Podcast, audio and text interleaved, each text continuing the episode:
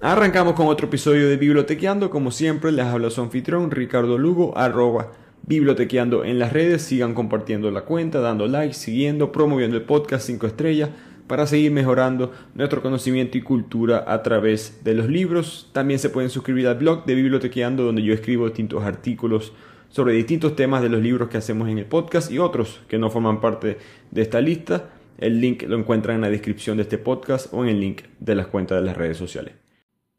Hoy les traigo este excelente libro de Madeleine Miller, La canción de Aquiles, que es el tercero y último que estamos haciendo en esta semana de la antigua Grecia. El primero que hicimos fue la Iliada, el lunes, el miércoles hicimos la Odisea, ambos libros de Homero, o por lo menos atribuidos a Homero, pero ambos libros son de hace 2800 años. No tiene nada de malo, por supuesto, para saber lo que era la antigua Grecia, la cultura, eh, su literatura de la época es lo importante, pero a mí me gustó, o mejor dicho, elegí este libro por tres razones específicas. Esa siendo la primera, una ventana a ese mundo, porque Madeleine Miller, de una manera excelente me parece, nos da más contexto a toda esta historia. La Iliada arranca en el noveno año ya de la guerra, con un Aquiles que ya es grande, ya es adorado, ya es el dios, o mitad dios, mitad hombre, respetado por, por toda la sociedad eh, de Atenas, de Grecia la Odisea es 10 años después de eso, con, con Ulises buscando regresar. Pero ¿qué pasó antes de todo esto? Y no solamente cómo empezó la guerra de Troya, sino cómo era el mundo, cómo eran estos personajes antes de eso. Y ella nos da una ventana a ese mundo y por eso que me gustó tanto este libro. Esa es la primera razón. La segunda razón por la cual elegí a esta autora específicamente es porque ella es una profesora del latín y del griego clásico. Ella estudió esto en la Universidad de Brown, muy respetada en Estados Unidos.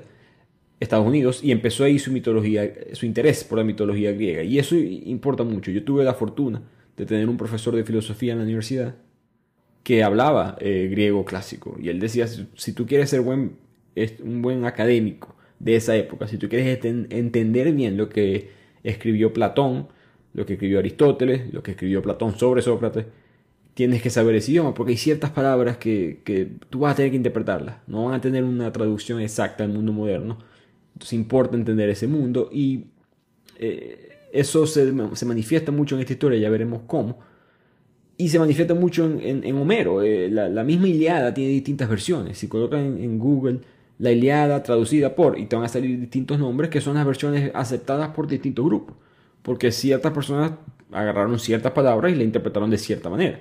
Pero es difícil eh, entender qué es lo que alguien de hace 2800 años quiso decir con una palabra. Por lo tanto, eh, creo que Madeline Miller es alguien que está bien posicionada para interpretar las maneras como, ella quiera. Y tercero, que bueno, este libro ha sido, será, no sé si controversial es la palabra correcta, yo, yo, yo no le vi nada de controversial cuando lo leí, pero sí veo, eh, eh, no les voy a arruinar el libro por si acaso con esta información, pero en el resumen vemos un Aquiles y Patroclo que tienen una relación íntima, una relación sexual, una relación homosexual entre ellos y entonces está esa controversia de que si Aquiles en verdad era gay o no, que no es nueva por si acaso, eso no lo inventó Madeline Miller, eso tiene tiempo y vamos a, creo que es importante hablar sobre eso. Así que empecemos con el contexto histórico de la práctica de, la homosexualidad dentro de la antigua Grecia. Primero hay que aclarar esa palabra, homosexual. ¿Qué significa ser homosexual? Es una definición que varía en el tiempo, en las culturas, en las regiones. Ser homosexual en España quizás es diferente culturalmente lo que significa ser homosexual en República Dominicana, en el Medio Oriente, en ciertas partes de África. Son, conceptos diferentes. En, ciertos lugares significa estar atraído sexualmente y exclusivamente por tu mismo sexo. En otros es simplemente experimentar con el otro sexo. En otros esa regla solamente aplica para los hombres, no para las mujeres, etcétera, etcétera. El punto es que ese concepto es un concepto moderno que a veces tratamos de aplicarlo para cosas del pasado cuando no se manejaba de la misma manera. Hay un profesor de, la universidad, de una universidad en Estados Unidos que sugiere que para la antigua Grecia utilicemos el término homoerotismo, no homosexual, porque homoerotismo es más parecido a como ellos lo veían a lo que como quizás el mundo moderno lo ve. Porque esos hombres y mujeres, eh, en verdad la historia reportada muestra mucho más hombres, y tristemente, desafortunadamente, que mujeres. Entonces, casi todos estos ejemplos son hombres con hombres, no mujeres con mujeres. Pero eso hay evidencia del lesbianismo, por supuesto. Pero estos hombres de la antigua Grecia, sí, se, sí existían los homosexuales, versión moderna, por decirlo así. Sí existían esos hombres que solamente les gustaban los hombres. Por supuesto, eso siempre ha existido, pero la, práctica que está muy registrada en la literatura, en la historia, eran personas que se sentían atraídas a su mismo sexo, pero también practicaban lo que dice el autor, el heteroerotismo. Practicaban el homoerotismo y el heteroerotismo. Así que en líneas generales, siempre hay gente que se queja, pero en líneas generales, la mayoría de las personas en esta cultura veían a esto como algo perfectamente normal, porque pues, creo que sí lo ha sido a través de la historia perfectamente normal es una sociedad quizá más moderna que le ha puesto un, freno a eso. Ahora, ¿por qué la antigua Grecia pensaba así y no otras culturas de la época pensaban así? Bueno, por, varias razones. La restricción de la mujer, que eso era común en todas las culturas, pero al fin de cuentas también existía en la antigua Grecia. La mujer era vendida, básicamente, era propiedad de su padre. Y si tú querías tener a esa mujer en matrimonio, que querías tener sexo con ella, tenías que cortearla, no a ella, en verdad, al padre, y ofrecerle dinero, propiedades, estatus socioeconómico, apellido, etc. Eso es un proceso que tarda. Y obviamente, que es el punto principal para el cual esto es aceptado en la antigua Grecia y no en otros lugares, la cultura de la antigua Grecia crea una, una, hermandad entre los hombres desde muy jóvenes. ¿no? El entrenamiento militar, el entrenamiento para la guerra, si recuerdan los espartanos en la película 300, y hablamos un poco sobre eso en los resúmenes también la desnudez es muy común en los deportes. por supuesto, los griegos inventan las Olimpiadas. Y ellos en, este, en esta época todas las disciplinas de las Olimpiadas se practicaban desnudos. Se promovía mucho la belleza del hombre, muy parecido quizás a, la mujer de hoy en día.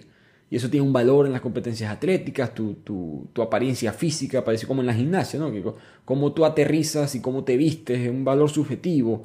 Y se cree que en ese espacio, esa combinación de distintos factores, se desarrolló de una manera normal esta práctica del homoerotismo. De hecho, el mismo Zeus es pintado en una obra, el dios principal, ¿no? el dios mayor de esta cultura. Hay una obra que él es pintado secuestrando sexualmente a otro hombre, teniendo por supuesto relaciones con él. Eh, Calipso en la Odisea, la diosa que secuestra a Ulises, se queja de esto, ese es uno de sus argumentos. ¿Por qué me van a quitar a mí a mi hombre si ustedes han estado violando por donde les dé la gana y todo esto y yo que soy mujer me van a, me van a fregar? Em, entonces la práctica era perfectamente normal. Ahora, aquí viene algo muy oscuro eh, de esta época, o por lo menos para nosotros, supongo que en esa época lo veía normal, pero para nosotros hoy en día no lo vemos así. Muchas de estas relaciones sexuales entre personas del mismo sexo, específicamente entre hombres, solían ser eh, pedófilos. En verdad eran hombres maestros, intelectuales, que tenían sexo con sus discípulos que solían ser niños en su adolescencia. Por ejemplo, Sócrates se sentía muy atraído por los chicos adolescentes que lo seguían, que lo admiraban. Platón escribió mucho sobre eso, pero también nos escribe que Sócrates no tuvo sexo con ellos, fue un amor extremadamente platónico, de ahí viene el término. No, específicamente de este ejemplo de Sócrates, pero Platón explica los distintos tipos de amores y ese es uno. Entonces Sócrates para no afectar, él sentía que tenía una relación muy, muy espiritual, muy demente, intelectual con estos discípulos y él no quería sustituirla con un carácter sensual o sexual y por lo tanto mantuvo eso separado. Pero no es que él estaba en contra de esa relación, eso era perfectamente normal. Todos esos hombres de la antigua Grecia practicaron sexo con otros hombres. Tristemente, muchos de esos hombres eran niños, pero es, complicado explicar esa relación en esa época. Eh, el hombre mayor tenía un papel como de mentor, cuidaba, cubría los gastos de manutención, los gastos de educación de sus niños menores tenían una conexión, como ya mencioné, sexual, pero también había una conexión como de amistad, de confianza y todo el mundo lo veía normal en esa época. Ahora, dentro de lo normal siempre hay un límite. Eh, ninguna cultura permite todo. Creo que la anarquía como tal en ese, en ese sentido creo que no, no estoy seguro que, que ha existido en algún punto de la historia uno de los límites que la práctica homoerótica específicamente tenía límites era con los matrimonios. No hay documentos que muestren que existía el matrimonio entre hombres. Eh, no hay evidencia eh, como tal. Sócrates tiene una esposa, por ejemplo. Eh, y también recordemos que el libro de Madeleine Miller está basado en la Iliada, está basado en la Odisea. Y eso es en el año 800 a.C. La mayoría de la evidencia que tenemos de la antigua Grecia viene en verdad de 300 años después de eso que es esto, los, grandes filósofos, Sócrates, Platón, Aristóteles, esa época de la historia está mucho mejor reportada que lo que estuvo el mundo de Homero, que está más cercano al mundo de la oralidad que ya hemos discutido. No significa que eran culturas diferentes, la evidencia muestra que probablemente hacían cosas parecidas, pero hay varios documentos que muestran que, por ejemplo, era mal visto, y lo veremos en el libro de Madeleine Miller. Ok, está bien, puedes tener sexo con hombres, pero no siempre. No, no puedes tener sexo exclusivamente con hombres, como que eventualmente tu rol es casarte con una mujer y todo esto. Entonces es complicado, no, no, no sé cómo describirlo, pero esa era la cultura. E, eso es lo que se hacía. Tú te criabas en, en un mundo de guerreros, en un mundo de hombres que eran glorificados por su cuerpo, tanto para la guerra como para los deportes, siempre están desnudos, había experimentación sexual. Si querías ser de la aristocracia, de la alta sociedad, podías tener a tu propio maestro y ese maestro y tú podían tener una conexión sexual y todo esto era visto, visto normal. Al mismo tiempo no podías estar exclusivamente quizás con un hombre siempre, porque eventualmente tenías que, dar un paso. No es que te lo iban a prohibir, no te iban a quemar en la hoguera ni nada por el estilo, pero te iban a ver de mala manera, quizás uno que otro comentario. El punto es que con todo ese contexto histórico es que Madeline Miller decide hacer que el compañero amado de Aquiles, porque así sale en el poema original de la Iliada, el compañero amado de Aquiles, esa frase ya la agarra y lo interpreta como que Patroclo probablemente fuese hombre para Aquiles. Y eso es una manera de interpretarlo, cosa con la cual yo no tengo ningún tipo de problema. Yo no sé por qué hay gente que he visto en distintos círculos eh, en internet como quejándose de que Aquiles, porque si Aquiles no era gay. Y primero que nada, que Aquiles no existe. ¿Qué importa si una figura ficticia eh, lo coloquen eh, como algo diferente de la interpretación de ella? Y me parece que tiene suficiente base histórica para hacerlo. Por lo tanto, y esto es solo mi opinión personal, es lo, que les puedo ofrecer. Ya les di el contexto histórico, por decirlo así, por esta sí mi opinión yo no entiendo cuál es la queja de esos, es un grupo pequeño, en verdad, pero de esos grupos que están quejándose de que Aquiles no sale teniendo sexo en Iliada, que Aquiles no era gay, que Aquiles esto y aquello. Es como que, ¿cuál es? No, entiendo. O sea, no entiendo cuál es la queja de un personaje ficticio, de una obra ficticia, de una guerra ficticia, de un autor que ni siquiera sabemos si existió. O sea, esto es totalmente, todo es mítico, todo es inventado. Hay dioses que salen del agua y agarran eh, voltean barcos y bolsas que tienen todos los vientos del mundo y mujeres cambiando a, hombres a cerdos y devolviéndolos y monstruos con un solo ojo y las sirenas viajando por el agua y de repente un hombre tiene sexo con otro hombre y no, pero eso no cuadra con la historia. O sea, eh, todo esto es ficticio, obviamente, y ya, ya mostramos la evidencia cultural de la época de que no, ¿quién quita que esa no era la interpretación? Quizás Homero por X razón no se quiso enfocar en eso porque no tiene por qué hacerlo. Eh, esa es su decisión también.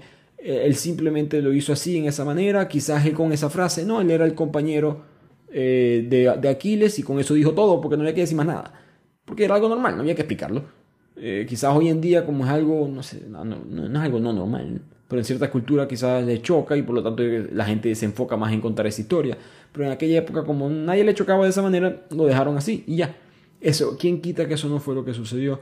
Voy y repito, Madeline Miller tiene, eh, por eso que me gustó que ella escribió ese libro, porque ella tiene la autoridad para hacerlo. Hay gente que quizás, no digo que ninguno de nosotros no puede interpretar obras de arte como queramos, pero ella es una estudiada del idioma, ella es una estudiada de la cultura griega, ella tiene mucha más potestad que cualquiera de nosotros en interpretar lo que ella leyó en el idioma original, que a destacar, eh, y tomarlo de una manera u otra. Por lo tanto, yo, yo, a mí me gustó, me gustó mucho este libro eh, voy y repito, nos da una ventana a un mundo que no vimos antes de la Iliada.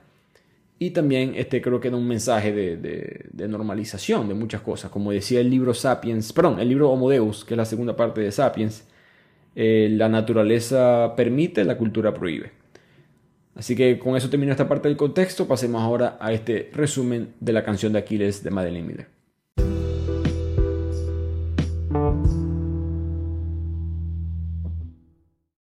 que comienza con Patroclo narrándonos la historia. Él va a ser el que va a contarnos eh, esta historia, que me pareció muy interesante, porque en la Iliada Patroclo no importa, en verdad.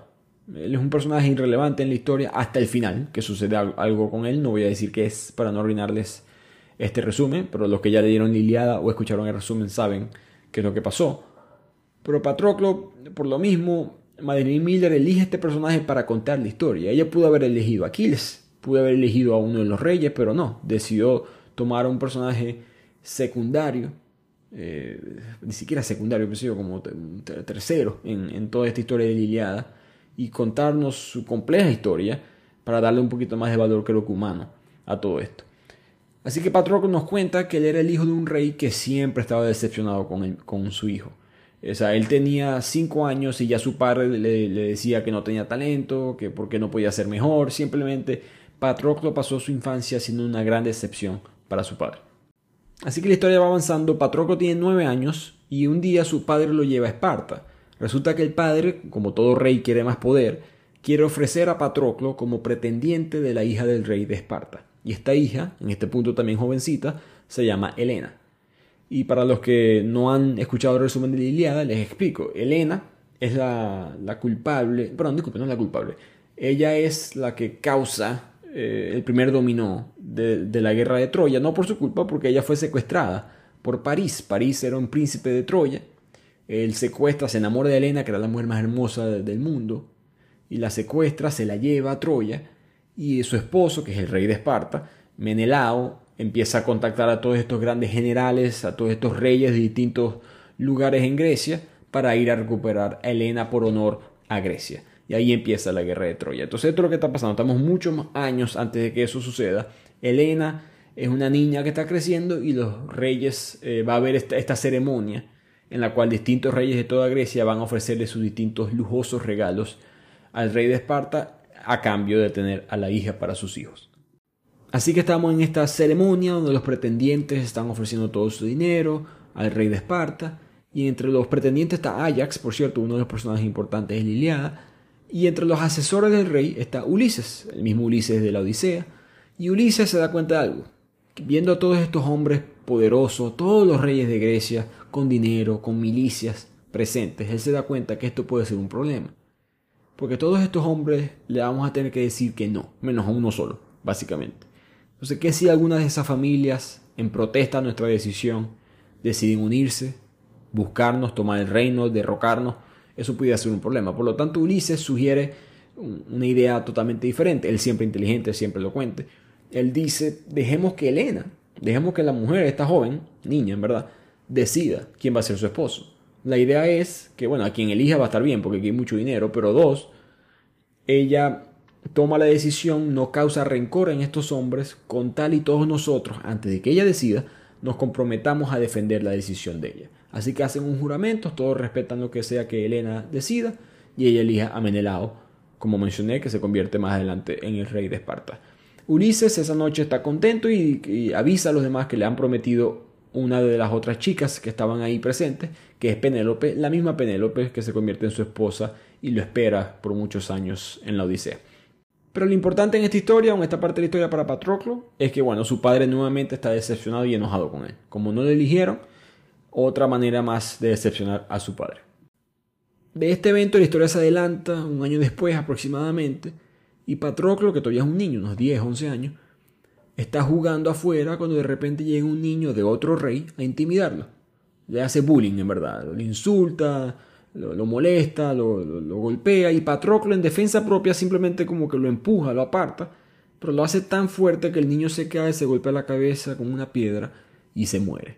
Patroclo acaba de matar a alguien y en el shock, en el momento, él no sabe qué hacer. Eventualmente la gente se entera y la familia del niño exige el exilio de Patroclo. No, no, si hubiese sido otro niño lo matan, pero Patroclo es el hijo de un rey, así que había, había que tener cierto respeto. Para evitar mayores problemas, el padre acepta ese castigo y envía a Patroclo a Eftía, donde viven los mirmidones.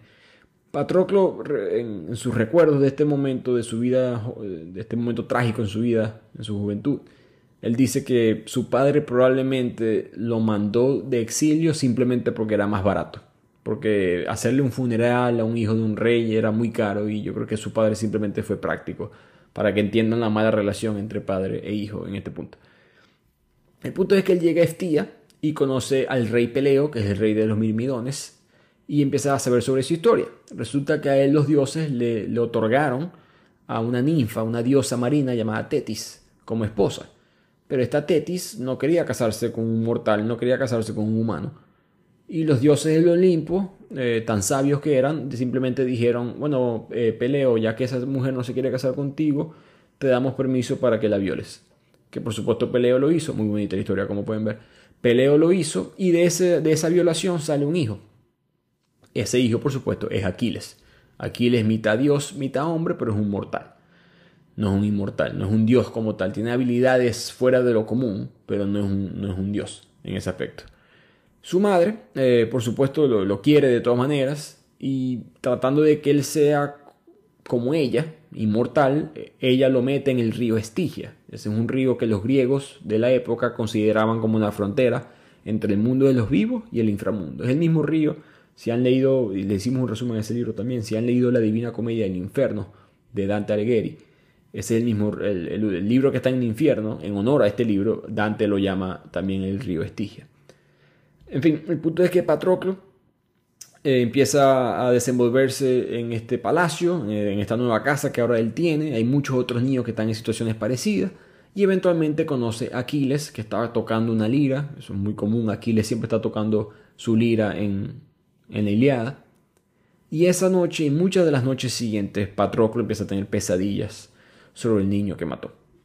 Y esta pesadilla es importante porque muestra lo aislado que estaba Patroclo mentalmente. Él, nunca encaja en este nuevo reinado, él se siente aislado, se siente muy solo, y con el único que conecta de todas las personas eh, resulta es que es Aquiles. Aquiles quizás era el más diferente de todos los niños y por lo, por lo mismo conecta con Patroclo de esa manera, porque Patroclo era muy, su historia ¿no? es muy diferente a los demás, ya él es un asesino. Eh, obviamente fue un accidente, pero así lo ven los otros niños, en parte por eso que está tan solo, le tienen miedo. Y Aquiles, que es la profecía dice que es el máximo guerrero de la historia y todo esto, él es un niño de 11 años todavía, pero él es suficientemente, él es muy independiente, él puede hacer todo por sí solo, él sabe que nadie, eh, se nota que aquí, Aquiles no es malcriado como tal, no es un niño como que insoportable y nada por el estilo, pero se nota que nadie le puede decir que no, porque ya a los 11 años tiene más habilidades físicas que cualquier otra persona y te puedes equivocar si le dices que no a Aquiles. Y ese orgullo de él formado desde esa edad se, se nota mucho en la Iliada. El punto es que Patroclo y Aquiles eh, forman una amistad. Eh, Patroclo le regala, bueno, le regala no, le presta un día a Aquiles la lira de su madre. Ese fue lo único que se trajo de recuerdo de su mamá, de su vida anterior. Aquiles queda fascinado con la lira y la empieza a tocar todo el tiempo y esto va a importar un poco más adelante. Y Patroclo es declarado por Aquiles como su hermano de armas. Eso era algo, un cargo que Aquiles tenía el derecho a decidir, que era quién va a ser mi mano derecha en todas estas batallas, en todas estas cosas que me van a tocar a mí durante mi, vida de, leyenda. Pues. Aquiles eh, resulta que tiene enemigos por tomar esta decisión porque Patroco era el menos digno, es un niño, niño exiliado, ni su padre lo quiere, ni lo defendieron, lo mandaron para acá. Porque aquí hay otros niños que son más, tienen más, mejor familia, mejor apellido. Pero aquí, como mencioné con su orgullo, él dice que no tiene que dar explicación a nadie y decide que es Patroclo. Y aquí a partir de esto ellos empiezan a dormir en el mismo cuarto, eh, empiezan a tener esa amistad de jóvenes de 10, 11 años y Patroclo poco a poco se empieza a sentirse más cómodo en este nuevo palacio y empieza a conectarse mejor con Aquiles. Al punto que Patroclo se siente cómodo de contarle a Aquiles la historia de cómo mató a ese niño.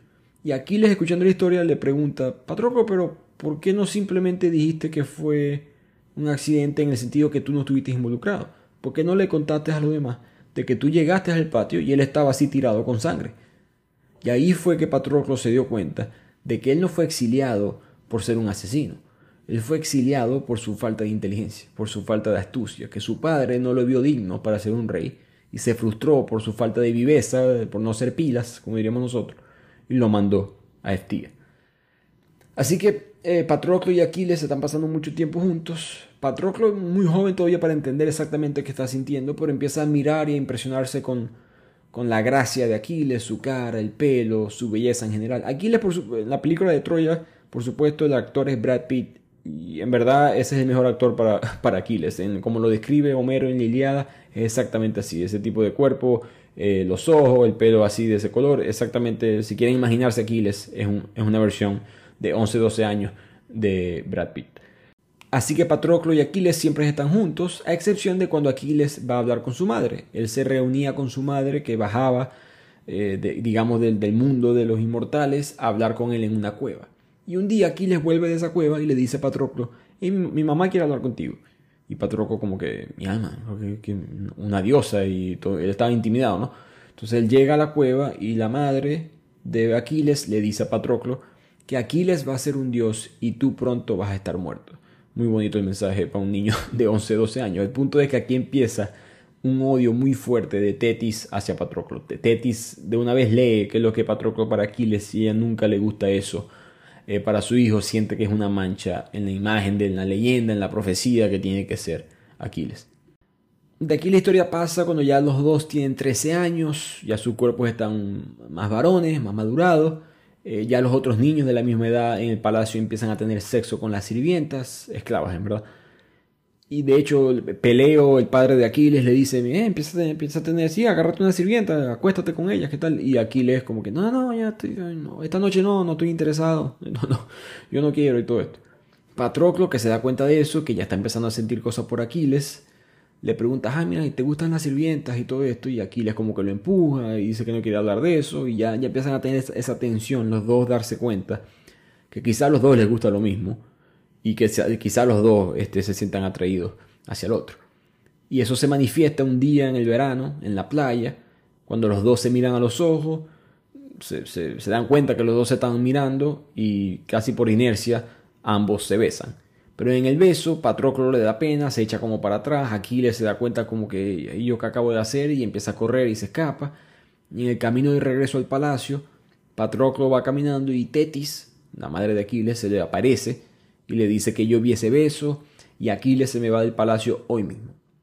Así que Aquiles ahora se va a ir a una cueva en el medio de la nada para convertirse en el alumno de Quirón, que es un centauro que le va a enseñar a Aquiles cómo ser un héroe eh, de guerra, cómo ser un guerrero. Patroclo eh, quiebra mental y emocionalmente. No solamente se dio cuenta que estaba enamorado de Aquiles, sino que además la vida en ese palacio sin Aquiles nunca fue buena. Él nunca se sintió cómodo si Aquiles no está ahí, no le interesaba estar ahí, así que él se escapa. Y cuando está caminando por el bosque, se consigue a Quirón, al centauro y Aquiles caminando. Y Aquiles como que lo abraza, eh, se emociona y convence a Quirón de que permita que los dos puedan vivir juntos, los tres mejor dicho, puedan vivir juntos en esta cueva eh, mientras entrenan a Aquiles. Y aquí cuando Aquiles y Patroclo se ven, Aquiles le muestra a Patroclo que mira, mira lo que yo me traje del palacio para recordarte a ti fue la lira. Esa lira que, la misma lira que Patroclo le había dado que le solía pertenecer a su madre. Y esto es un momento, digamos, importante en la historia porque después de ese beso, ya nosotros sabemos en verdad que Patroclo está enamorado, que tiene sentimientos por Aquiles, pero no sabemos muy bien cómo Aquiles se siente. ¿no? Aquiles había salido corriendo, su madre simplemente le prohíbe que vea a Patroclo, pero al haberse visto los dos y darse cuenta que Aquiles se llevó algo para recordarlo, ya en este punto en el libro nos damos cuenta que los dos sí se sienten afecto y que probablemente esto se va a convertir en algo más. El punto es que en, el bosque, en la cueva, llega Tetis enojadísima con Quirón, con el centauro, de cómo es que Patroclo está aquí, yo te mandé órdenes de que no dejaras que Aquiles estuviera con él y todo esto. Pero Tetis es una diosa en el sentido que es inmortal, pero no tiene mucho poder. Ella no es una diosa del Olimpo, ella no es Hera, ella no es Zeus, ella no es eh, Neptuno, Apolo, ya no es esos dioses grandes de la antigua Grecia, ya tiene poderes muy limitados al punto que este centauro puede negociar con ella y calmar las aguas, así que aquí empieza a desarrollarse la vida de ambos por el resto de su adolescencia en este bosque. Así que pasan los años felices en este bosque, en esta cueva, sin tener que estar en un palacio. La época más feliz para Patroclo, también para Aquiles. Llega el cumpleaños 16 de Aquiles y está un poquito frustrado Patroclo porque nunca pueden tener momentos, digamos, como que a solas. Están solos, pero Tetis, la diosa, siempre puede ver. Ella siempre puede estar informada de todo lo que está pasando. Y la última vez que ella vio que se besaron fue un problema. Por lo tanto, ellos se han mantenido como que juntos y con palabras y con juegos y miradas, pero no han hecho mucho más que eso.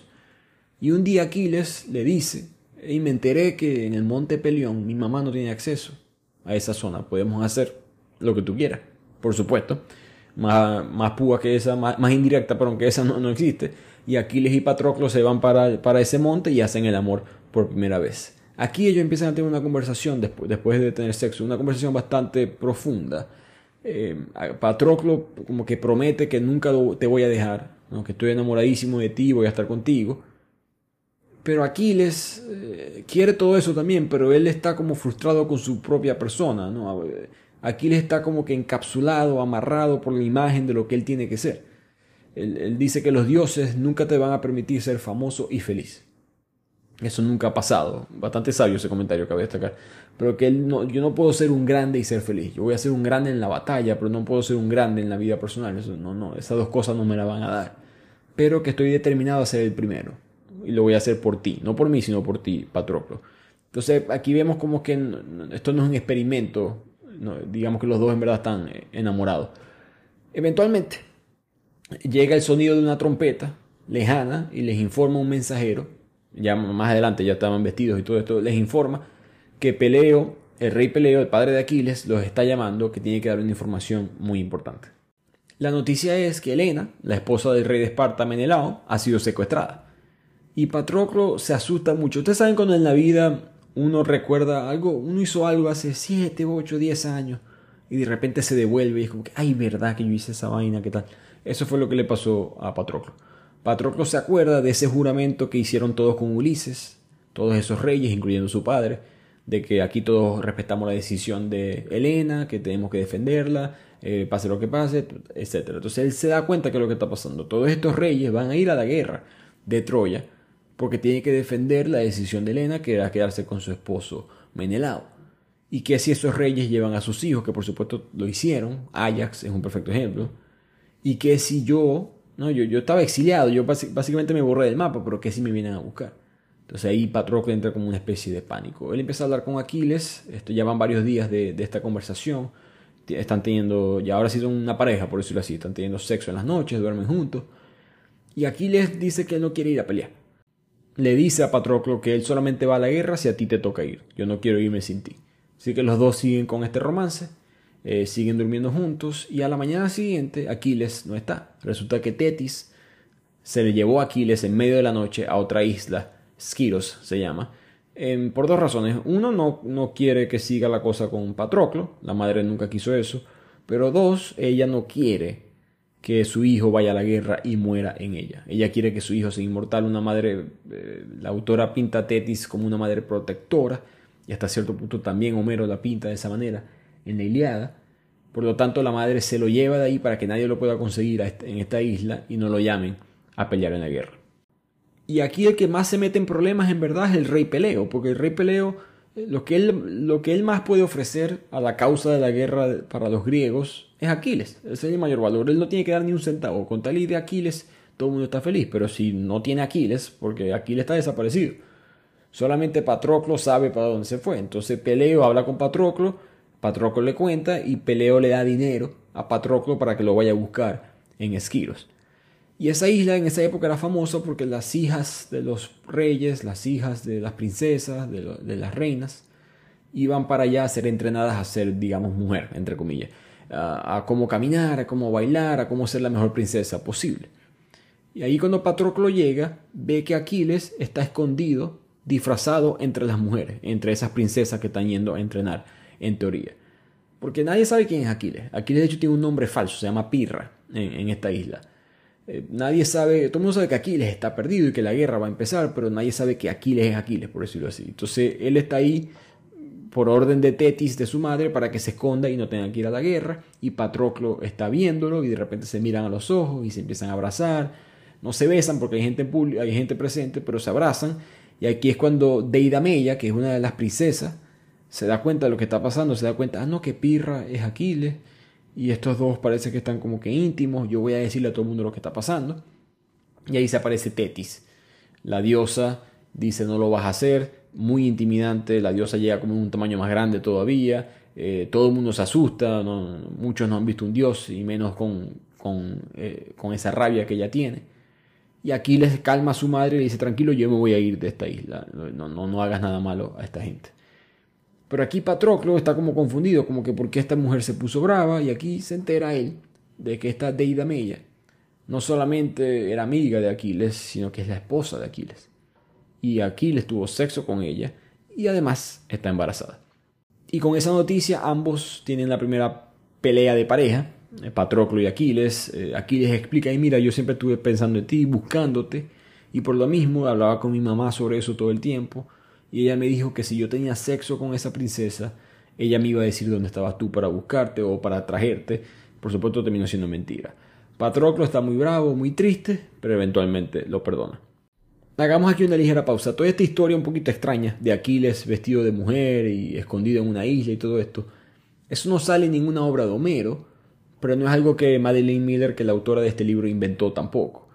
en un libro que se fue publicado 700 años después de la Iliada, de la Odisea, unos 100 años antes de Cristo, hubo un poeta romano llamado Estacio que adaptó el episodio del mito de Aquiles y escribió esta historia. Como les mencioné, mucha gente a través de la historia ha agregado historias encima de las obras de Homero. Por lo tanto, Madeline Miller no está haciendo nada nuevo, en verdad. la diferencia es que en el poema de Estacio, Aquiles sí se enamora de la princesa. Eh, Patroclo no, no, es un personaje importante, como mencioné. Ella, él se enamora de la princesa, se casa con ella y la deja embarazada. Pero no por engaño eh, por Tetis como lo fue en esta obra. Así que la historia continúa en esta isla de Esquiros, con Patroclo, con Aquiles que sigue estando escondido, y Deidamella, esta princesa que está embarazada del hijo de Aquiles, por supuesto empieza a odiar a Patroclo. ¿Cómo puede ser que, que Aquiles lo quiera más a él que a mí? Estos celos ¿no? que le empiezan a dar una niña apenas 16 años. Y Patroclo en verdad es buena persona, es una persona muy dulce en todo el libro. ¿no? no he podido mostrar esa parte de él todavía, pero él es un hombre con un muy buen corazón. Y siempre, a pesar de que ella lo odia él, él busca consolarla a ella. Porque Aquiles, para serle sincero, no, es muy, no es mala persona, pero es un dios. Pues, es muy orgulloso, no le importa mucho de Idamella, la ignora todo el tiempo. Entonces, Patroclo la consuela, la abraza y empiezan a formar una amistad, pero como un momento íntimo entre los dos. Y de repente se miran y tienen 16, 17 años y las hormonas y pum, pum, pum, pum, sexo. Los dos tienen sexo. Eh, ella no entiende muy bien qué fue lo que sucedió, Patroclo tampoco pero él se da cuenta que esto no es lo que él quiere. Básicamente él se da cuenta que, que, él quiere estar con Aquiles, esto fue simplemente algo de un momento y ya. Así que Deida Mella, pobrecita Deida Mella, en verdad, esa princesa tiene 16, 17 años, está enamorada de un hombre, la deja embarazada, pero el hombre ahora se da cuenta que no quiere nada con ella, ni siquiera con ella, no quiere con nadie parecido a ella, quiere es Patroclo. Y entonces ella en ese sufrimiento, Dios mío, voy a quedar embarazada de no voy a tener un padre aquí presente, en el, consuelo busca a Patroclo, que es el cacho en verdad, en, sus ojos Patroclo es el cacho, ella piensa que es la mujer de Aquiles, en verdad ella por supuesto es la tercera persona en esta relación. Ella busca consuelo con Patroclo, Patroclo también tiene sexo con ella y también la deja botar. Entonces, la pobre mujer la han rechazado dos veces eh, rapidito y no, ni siquiera tiene edad legal para, para beber hoy en día. El punto es que ella se rinde, eh, no tiene ese odio hacia Patroclo se acaba y le dice a Patroclo, por favor, despídete de Aquiles de parte mía. Básicamente el rey, el padre de Idamella, va a esconderla a ella para que nadie sepa que va a dar luz al hijo de Aquiles, porque Aquiles se va a ir a la guerra y nadie quiere. Eh, o sea, Aquiles en teoría no estaba ahí, Aquiles en teoría no se estaba escondiendo. Hay cierta política, pues, que por la cual no pueden saber que Aquiles tuvo ese hijo. De repente un día, cuando Aquiles y Patroclo, que están viviendo juntos otra vez, les tocan la puerta y resulta ser que llega Ulises. Ulises eh, se reconoce a Aquiles, no reconoce a Patroclo, pero Patroclo cree que a lo mejor sí, ya que ellos se conocen de vista. Ellos estaban esa, en aquella vez que llegaron los pretendientes de Helena. Ulises le dice a Aquiles que hermano, llegó el momento. Ya no puedes esconderte más. Eh, tráete a Patroclo si quieres a la guerra de Troya, pero este es el momento de tú convertirte en un inmortal. Para esto fue que tú naciste. Y ese mensaje de Ulises, que es muy poderoso, convence a Aquiles. Aquiles habla con Patroclo y los dos se dan cuenta que sí, que no, no hay otra manera del rumbo, ¿no? La profecía es la profecía, tenemos que ir a Troya. Patroclo entra en estado casi de depresión, empieza, por primera vez lo vemos muy frustrado, a pesar de que ha tenido momentos difíciles en su vida. La felicidad en verdad la había conocido con Aquiles, se la están quitando, ¿no? El miedo de que Aquiles muera en la guerra para él es demasiado. Entonces empieza a gritarle a los cielos, llama a Tetis de la rabia y Tetis se le aparece y están a tener los dos una especie de discusión. Y Tetis le recuerda a Aquiles y a Patroclo que Aquiles muere es después de la muerte de Héctor. Héctor es el soldado principal de los troyanos. Uno de los personajes, por supuesto, más importantes de la Iliada. Aquiles con esta noticia calma a Patroclo diciéndole, hey, yo voy a ir a la guerra, lo que es que él no mató a Héctor, porque nadie puede con Héctor, solamente yo voy a poder con Héctor. Entonces, si no lo mato, la guerra se prolongará.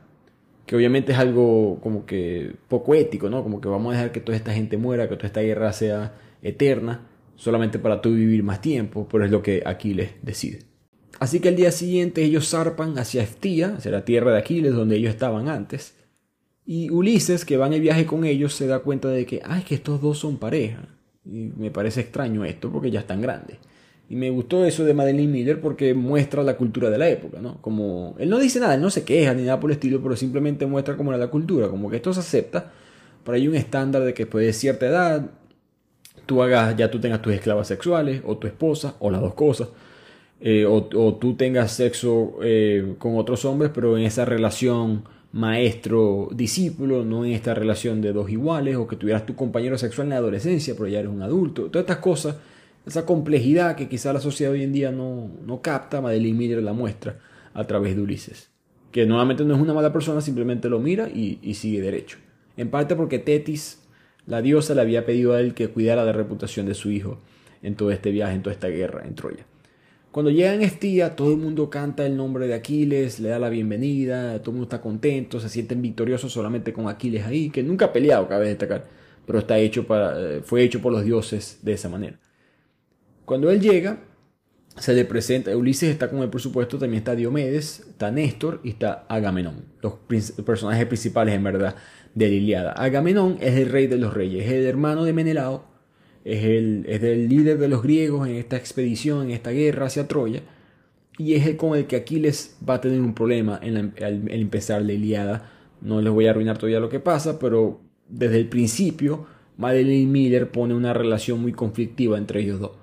Cuando Aquiles se aparece y Agamenón entra y todo el mundo se arrodilla porque él es el rey principal, Aquiles no se arrodilla. Porque Aquiles, como hemos visto en el libro, él, es el sabroso. Yo soy, yo soy mitad inmortal, no lo soy, pero mitad inmortal, mitad Dios. Yo no me arrodillo a nadie. A mí nadie me dice qué hacer. Yo hago lo que yo quiera. Entonces, es, ese mismo orgullo de Aquiles, de una vez, se nota que la, batalla de orgullos, pues, la batalla de quién es el mejor, quién es el mayor, Agamenón y Aquiles siempre estuvieron en ese conflicto. Por supuesto, ese orgullo de Aquiles lo lleva a una tragedia más adelante.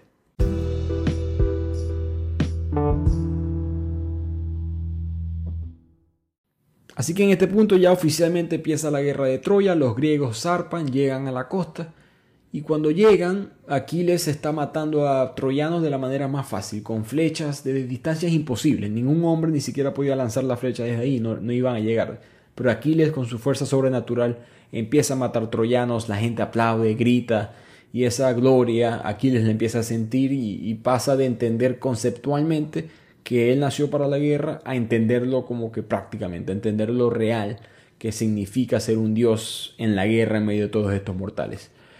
Eventualmente los griegos deciden no atacar a Troya necesariamente, sino atacar los pueblos alrededor, porque así le pueden cortar los suministros a los troyanos. Por cierto, Aquiles en este punto ve a Héctor, el líder de los troyanos, dando vuelta y lo sigue ignorando, porque él quiere, como ya mencionamos, alargar la guerra para evitar él mismo morir. Cuando Aquiles hace la redada de uno de estos pueblos alrededor, con otros soldados por supuesto, él le dice a Patroclo todo emocionado, como que, hey, fui para allá y llegamos y tenía que, wow, maté a este tipo así, después maté a este tipo así, como que él está impresionado con él mismo, un joven todavía también. Y Patroclo no sabe qué pensar, porque Aquiles mata a 12 personas, todas inocentes, granjeros de ciudades vecinas que no tienen nada que ver con este problema. Entonces Patroclo empieza a tener este debate interno de, qué hago con este nuevo hombre, ¿no? el Aquiles que yo conocí. ¿Será que lo voy a perder en medio de esta guerra, no solamente físicamente, sino emocionalmente? Así que continúan estas redadas en los pueblos, en las afueras de Troya, y la costumbre, por supuesto, era matar a los hombres y quedarse con las mujeres. Las mujeres se convertían en esclavas, ya sean domésticas o sexuales, o ambas. Y Patroclo está viendo a una de esas mujeres que están siendo subastadas, que, que los soldados griegos podían reclamar, y le da tristeza, le da sentimiento y le dice a, Aquiles, disculpen, que la reclame. Y Aquiles accede. Aquiles no entiende al principio, como que mira a Patroclo, ¿para qué quieres una mujer en la relación? ¿Qué tal? Y Patroclo como que imbécil, es para que ella se venga con nosotros y la protejamos de, los males y todo eso. Y Aquiles, ah, verdad, ok. Entonces la, reclama y al principio la mujer piensa que Aquiles y Patroclo como que la quieren violar los dos o algo así. Pero Patroclo agarra a Aquiles y lo besa en la boca y aquí ella entiende la situación. Y esta mujer se llamaba Briseida. Los que escucharon el resumen de la Iliada saben exactamente quién es ella. Pero el punto es que esto se convierte en una tradición. Patroclo él nunca pelea. Él deja que Aquiles pelee, él siempre está en el campamento. Entonces Patroclo se dedica a esa vida doméstica de mantener a todas estas mujeres a salvo, porque más adelante, mientras ellos seguían con las redadas, Patroclo le exigía a Aquiles que siguiera pidiendo por otras mujeres para salvarlas. Entonces el campamento se convierte en una especie de mini comunidad, con Patroclo Y Aquiles y todas estas mujeres alrededor y Briseida se convierte en una persona muy cercana a Patroclo, se convierte en muy buenos amigos durante todo esto. Y en este punto de la historia hay una conversación muy interesante entre Aquiles y Patroclo, que se preguntan qué si Helena, la mujer que fue secuestrada por la que empieza toda esta guerra, qué si Helena no fue secuestrada, qué si no hubo ningún secuestro. Recordemos, ella es la mujer más hermosa del mundo. ¿Qué si ella quería aumentar su fama? ¿O qué si ella simplemente se enamoró de París, de este troyano voluntariamente y se fue con él? Que si esa era la causa por la guerra. No es que fue secuestrada, es que tu mujer, en el caso de Menelao, el rey de Esparta, tu mujer decidió ir para otro lado con otro hombre y tú tienes que limpiar esa imagen. Y en secreto eso no se está diciendo. O como dice Aquiles, que si Agamenón quería guerra con Troya simplemente. Si Helena se devuelve mañana a Grecia, sacaban, sacaba la guerra, nos devolvemos nosotros. Y queda esa duda, ¿no? De cómo un mensaje muy profundo. Uno conecta, la teoría conecta con lo que pasa en Iliada. En Iliada todos los personajes tienen mucho orgullo, sed de gloria, que si Helena era una de esas personas.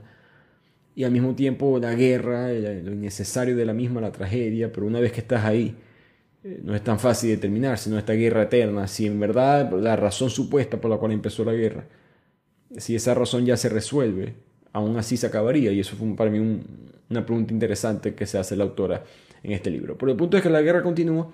Aquiles sigue siendo el grande en la guerra, mata a todo el mundo, nadie puede con él, sigue ignorando, o evitando, mejor dicho, a Héctor. Y eventualmente su, madre, Tetis, que lo sigue visitando, le avisa que mira, ve que los dioses están empezando a elegir bandos en la guerra, que así como pasa en la Iliada.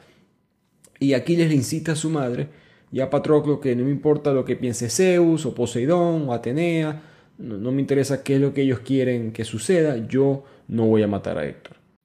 Pero le cuenta a su madre que ha tenido un sueño últimamente en el cual él mata a Héctor y siente alivio. Y él no entiende por qué él sentiría alivio por matar a Héctor. En eso sigue pasando la guerra sin mucho cambio. Las paredes de Troya siguen siendo impenetrables por mucho que Aquiles mate a todos estos troyanos. Troya siempre aguanta. Y de repente se enteran el apellido, el nombre de distintas personas de la aldea donde vive Héctor y se dan cuenta que Aquiles mató a la familia y a la esposa de Héctor. Cuando él asaltó una de esas aldeas en, las redadas, él mató a la familia de Héctor. Así que él sabe ahora por qué quizás es que la profecía es inevitable, porque Héctor tiene una razón para matarlo a él y quizás Aquiles va a tener que defenderse y eventualmente matar a Héctor. Ahora, esto no es así. En la Iliada, les aclaro por si acaso, en la Iliada no, la esposa de Héctor de hecho se, despide de él en los últimos capítulos, es una de las voces antiguerras del libro. Pero Patroco cuando escucha esta noticia eh, empieza a llorar, porque poco a poco se siente como que el destino está en contra del amor de él y de Aquiles. Pero esta guerra parece que no tiene fin, ahora se adelanta el libro cuatro años después, parece que no hay fin a la vista, continúan los griegos en Troya sin poder penetrar las paredes, Patroclo llega a decir que esto parece, o mejor dicho, esto se ha convertido en una ocupación. Era una invasión anteriormente, pero ahora es una ocupación. Los soldados, ahora vivimos aquí. Soldados tienen familias, ahora han tenido sexo con estas esclavas sexuales por cuatro años, varios tienen ya sus nuevas familias aquí en Troya. El mundo es muy diferente. La misma Briseida le da un beso un día en la boca a Patroclo, pidiéndole, hey, mira, si algún día quieres tener un hijo, por favor que sea conmigo, yo quiero también un hijo eh, todas estas mujeres, amigas mías, están teniendo este, bebés, yo quiero uno. No quiero que te cases conmigo ni nada por el estilo, quiero que tú sigas, sigas con Aquiles, yo sé que ese es tu amor verdadero, pero si puedes hacer el favor, te lo aceptaría. Y Patroclo se lo cuenta a Aquiles, eh, eh, tiene un intercambio un poquito como caliente, porque Aquiles muestra por primera vez una especie de debilidad emocional, se pone celoso de lo que pasó, él entiende, él tiene un hijo, por supuesto, con la princesa, se llaman Ptolomeo, pero Patroclo deja las cosas así. Creo que esta sección del libro es para mostrar cómo se convirtió en algo tan normal la tragedia, la, guerra. Era algo muy, muy común para estos guerreros estar aquí. La Iliada no muestra tanto eso, porque la Iliada, como mencionamos, arranca en el año 9 de la guerra, que es donde va a llegar ahora Madeleine Miller. ¿Y por qué empezaría la Iliada en este punto, en casi el final de la guerra? Porque aquí es donde todo cambia. Aquiles y Patroclo son unos hombres ya, Briseida es como una hermana para ellos, y siguen haciendo estas redadas en los pueblos de Troya, y Agamenón reclama una nueva joven, una troyana llamada Criseida. Ella era hija de un sacerdote que era muy conectado con el dios Apolo, que es uno de esos dioses que está a favor de los troyanos en esta guerra. Y él se devuelve a buscar a su hija, habla con Agamenón y le dice, Señor, disculpe, rey, es muy respetuoso, yo le pago el doble de lo que vale mi hija, con tal y me la devuelva y me disculpa todo. Una frase horrible de pensar que alguien puede decirlo, ¿no? Como que te pago el doble de lo que vale alguien, pero bueno, esa era la época. Y Agamenón con su orgullo la rechaza, le rechaza la oferta y lo expulsa eh, de esta conversación. El sacerdote, a través de Apolo, le manda una maldición al resto de los soldados griegos y a todo el campamento. Llega una plaga, animales empiezan a morir, enfermedades a los soldados y pasan muchos días de esto. Eventualmente Aquiles reúne a sus hombres y empiezan a, discutir la naturaleza de la plaga, qué es lo que está pasando y llegan a la conclusión que la única manera de apaciguar esta plaga es que Agamenón devuelva a esa mujer, que devuelva a Criseida a su padre. Entonces le llegan con esa oferta a Agamenón, que con más orgullo todavía se niega a devolverla. No le interesa que los hombres sigan muriendo, ese es su premio de guerra, yo no voy a dejar que, me quiten a, a Criseida. Y, peor aún para Agamenón, se insulta de que Aquiles le esté exigiendo o pidiendo que haga algo. Porque Aquiles es el número dos, eh, Agamenón es el número uno. De hecho, Agamenón le dice que, que yo me acuerdo que no te arrodillaste enfrente mío. Hace, estamos hablando de hace 10 años de esto. Tú no te arrodillaste enfrente mío y tú tienes que hacerlo en este momento. Una segunda vez le pide a Aquiles que se arrodille y Aquiles nuevamente se niega. Que los dos peleando por cuál es más orgulloso. Indignado, Agamenón dice, ok, tú eres un traidor y te voy a quitar tus rehenes, te voy a quitar tus premios de guerra, comenzando por Briseida. Aquiles se frustra con todo esto y dice, me vas a quitar a Briseida, recordemos, como una hermana para él, Ah, bueno, si es así, yo y mis mirmidones, mi grupo, el ejército griego que llevó Aquiles, ya no vamos a luchar por ti. Así que no me interesa si Grecia cae por culpa tuya, porque no va a ser por culpa mía, va a ser por culpa tuya. Aquiles regresa todo bravo al campamento con Patroclo, le cuenta lo que sucedió y obviamente eh, apenas a Patricle llega al campamento ya venían los soldados atrás buscando a Briseida. Patroclo quiere ocultarla, como que no, aquí les ayúdame a esconderla, que todo esto, pero aquí le dice, no, no, no, deja que se la lleven, que ya no podemos hacer nada. Y aquí, por supuesto, hay una pelea muy fuerte entre ellos dos. Patroclo está enfermo de la rabia, enfermo de la angustia. ¿Cómo puedes dejar que por orgullo se lleven a, nuestra hermana, a, Briseida, una persona que, hemos pasado 10 años, 9 años en este punto con ella? Y es la primera vez que en verdad Patroclo había estado triste, quizás frustrado, pero es la primera vez que en verdad estaba decepcionado y totalmente enfadado con Aquiles en toda la relación. Briseida se entera que los guardias por supuesto se la van a llevar y limpiándose las lágrimas se despide de Patroclo. Y aquí, como he dicho, así es que comenzó Liliada con esta historia. Lo que es que Liliada no tiene el color o lo extra que le agregó la autora aquí de Madeleine Miller, que es que Briseida es como una hermana para Patroclo y Aquiles. En Iliada eso no es así. En Iliada, Briseida simplemente es un premio de guerra, como lo es Criseida para Agamenón, y Aquiles se siente insultado, así como lo muestra ahorita Madeline Miller. Pero por este problema es que el, el líder, el ídolo de Aquiles, decide salirse de la guerra de Troya. Ahora, todo esto era una movida de ajedrez de parte de Aquiles. Esto también lo agrega Madeline Miller. Esto no sale en Iliada como tal, esto es ella interpretándolo. De que Aquiles lo que quería era que se llevaran a Briseida y la violaran. Porque ¿qué pasa? Que legalmente si Agamenón toca a Briseida, ya Aquiles tiene el derecho de matarlo. Ahorita Aquiles no puede tocar a Agamenón, sería, un, sería una especie de golpe de estado, se puede meter en problemas. Pero si Agamenón le toca su premio de guerra, se, se, puede, se la puede quitar, pero en el momento de tocarla sexualmente, Aquiles tiene el derecho de matar a Agamenón, que es lo que él estaba buscando. Patroclo se entera de ese plan y el que quiere tanto a Briseida va escondido hacia la carpa de Agamenón y le cuenta todo. Le dice, hey Pila, de que Aquiles lo que quiere es que tú te equivoques para él después venir a matarte.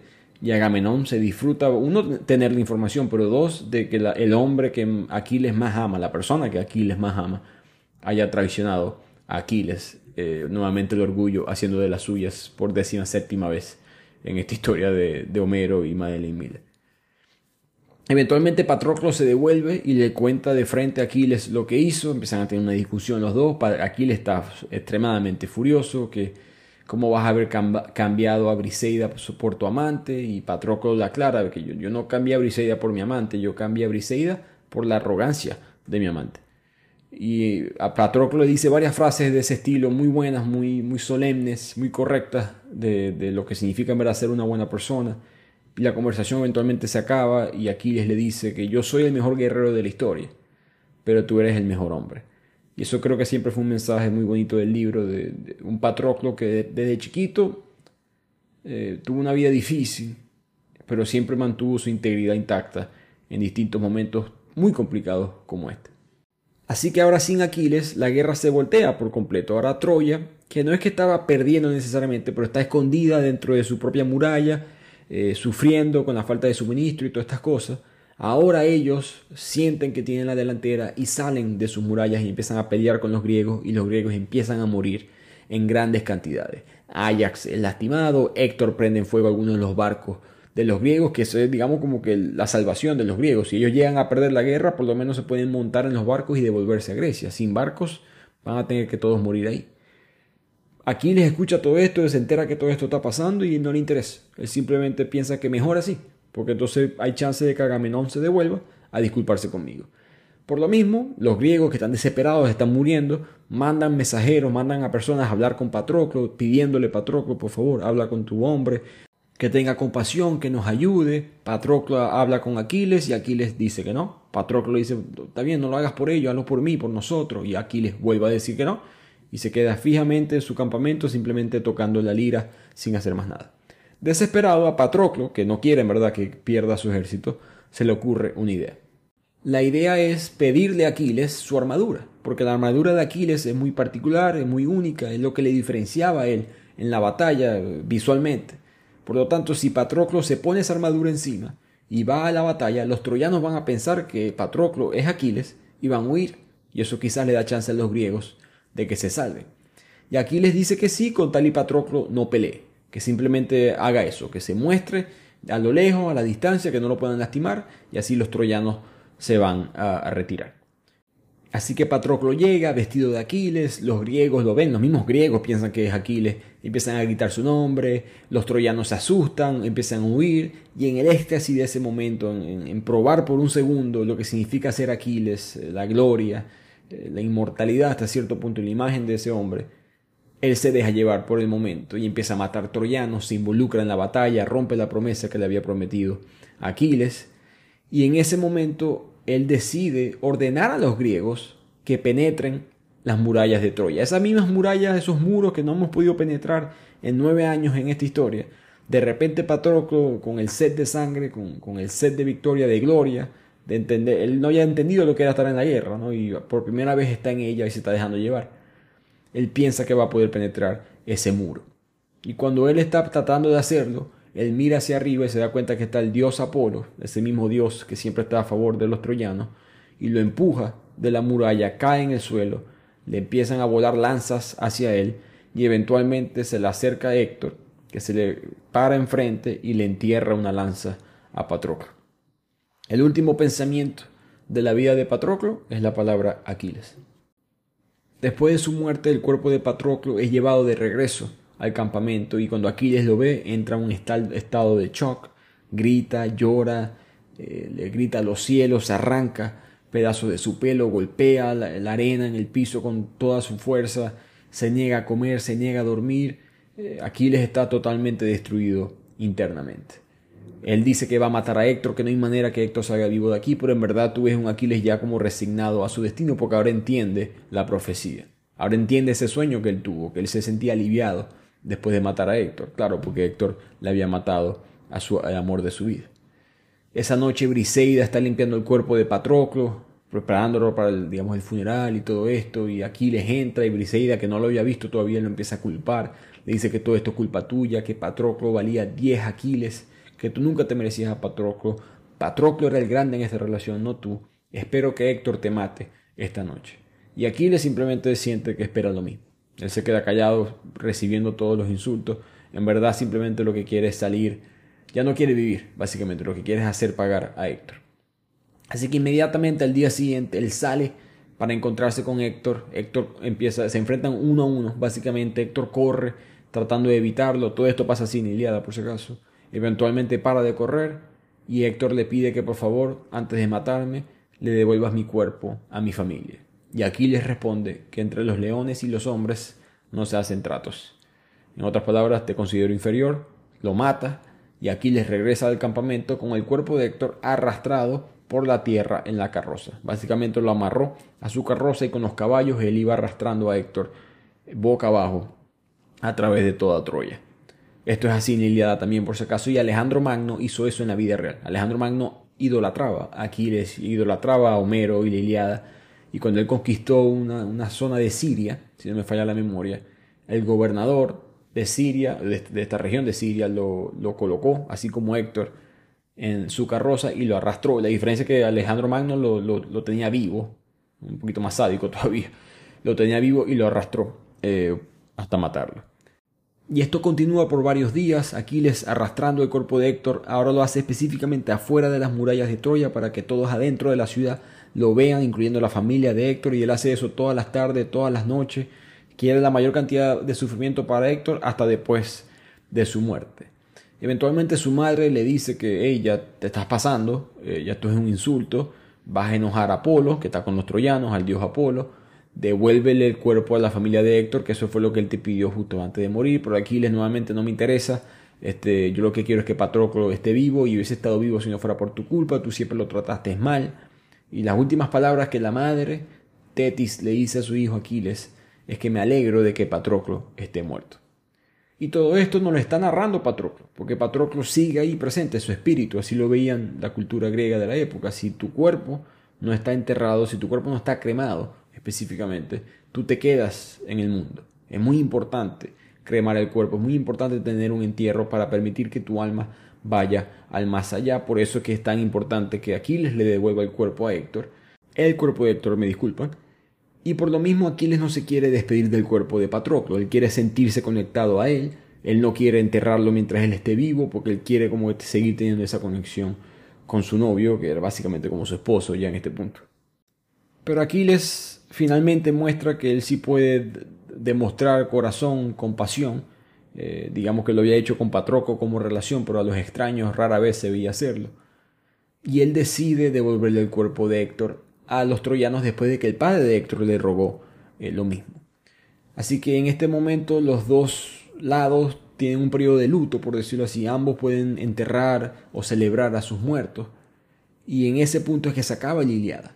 Ahí es que finalmente se acaba la Iliada con este proceso eh, de, de devolverle el cuerpo de Héctor a los troyanos. Pero Madeleine Miller nos da como un capítulo más, ella rellenando lo que sucede a su propia manera. Lo que ella explica es que Aquiles quería que sus cenizas se mezclaran con las de Patroclo después de su muerte. Y a medida que continúa la guerra, la profecía no se cumple inmediatamente. Eh, Aquiles sigue peleando, pasa un año, de hecho, llegamos al último punto de la guerra. Y Aquiles sigue vivo matando a muchos troyanos. Llegan a penetrar Troya. Los griegos empiezan a ganar la guerra. Y ya dentro de las murallas de Troya, París, el mismo hombre que causó todo este problema, el que secuestró a Helena, lanza una flecha y el dios Apolo la dirige exactamente al talón de Aquiles. Aquiles recibe la herida, mira al cielo, se ríe y por supuesto muere y hasta aquí llega la leyenda de Aquiles. Y al que eligen para reemplazar a Aquiles es su hijo, ese hijo que le había dejado, no votado, pero el hijo que le había tenido con otra mujer anteriormente en la historia, unos ya 10, 11 años atrás, apenas un adolescente por supuesto, pero tiene la fuerza física, los dones de guerra que tenía su padre. Cuando ese hijo llega y se entera que las cenizas de Aquiles tienen que ser enterradas con la de Patroclo, él dice, no, no, no, aquí en este Patroclo? Esto es un, un exiliado de un rey, de un reinado ahí chiquitico, no, yo no voy a manchar el legado de mi padre de esa manera, nada de eso, Aquiles es enterrado separado, no con, no, nada dejen esas cenizas solas, de, la de Patroclo. Así que Patroclo nunca es enterrado. Y el alma de él queda vagándose por la tierra. Por eso que nos está contando esta historia. Briseida, que sigue viva, se, se entera de esto. Y le dice al hijo de Aquiles, hey no, mira, tu, tu padre y Patroclo estaban enamorados y querían ser enterrados juntos. dale eso a él antes de morir. antes de llevarlo, mejor dicho, al, al más allá. Y él se pone brava, ella empieza a tener una discusión con él y ella intenta de matar al hijo de Aquiles él, por supuesto, evade el ataque, ya no podía con él físicamente. Y Briseida se da cuenta de lo que hizo y empieza a correr, llega hacia el mar, hacia el océano y trata de nadar hacia otra isla. Ya cuando ella está muy lejos, ya en verdad logra escaparse, ya está lejísimo, ya nadie la puede alcanzar, solamente una flecha de alguien con la fortaleza de Aquiles la podía matar, que fue lo que hizo el hijo. Lanzó esta flecha, cae en la espalda de Briseida Y ahora esta historia tan bonita que tuvieron en un momento Aquiles, Patroclo y Briseida llega a su fin. Troya eventualmente cae, los griegos ganan esta guerra y finalmente se acaba, después de 10 años. Aquiles pasa al inframundo después de su entierro, pero Patroclo, que sus cenizas no están enterradas, sigue vagando por la tierra. Y él siempre está cerca de la tumba de Aquiles, y en uno de esos días que él está en la tumba, se acerca Tetis, la diosa, la madre de Aquiles, y los dos empiezan a hablar. Ese como que odio entre ellos dos no está en ese momento. El odio era más de Tetis hacia Patroclo. Patroclo siempre estuvo, como siempre, en muchas cosas se comportó de una manera decente. Tetis se empieza a arrepentir de lo mal que lo trató, y Patroclo le recuerda las cosas buenas de su hijo, ¿no? la música, de la lira, cuando llegó a salvar a Briseida, cuando la, protegió de esos males, cuando devolvió el cuerpo de Héctor. Y Tetis, escuchando todo eso, le da sentimiento y lo arregla. Agarra la ceniza de Patroclo y las entierra en la tumba de Aquiles y Patroclo, su alma, finalmente se va a vivir junto con Aquiles en el inframundo.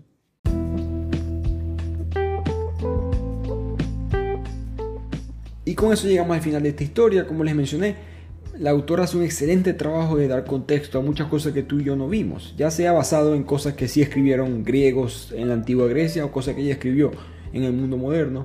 El punto es que ella le da una perspectiva diferente a esta historia, nos muestra lo que sucede con Aquiles en su infancia, nos muestra lo que sucede con Patroclo en su infancia, así que hasta antes de llegar a conocer a Aquiles. Nos muestra lo que sucede en los primeros nueve años de la guerra, cómo llega Briseida a la imagen de ellos, por qué según Madeleine Miller ella, importaba, o porque ella lo interpreta de esa manera. Por supuesto la relación amorosa entre ellos dos, lo que pasa después de, devolverle el cuerpo de Héctor a su padre, todas esas cosas no, se explican en Iliada y tampoco se explican en la Odisea. En la Odisea lo único que nos enteramos es que Grecia ganó.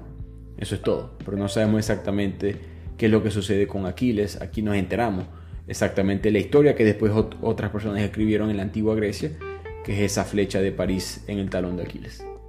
Así que espero que hayan disfrutado este libro, este resumen, estas tres, esta semana, estos tres episodios de la antigua Grecia. Eh, fue bastante trabajo investigativo, este, bastante releer, bastante prepararme para ustedes. Espero que les haya dado la mayor información posible.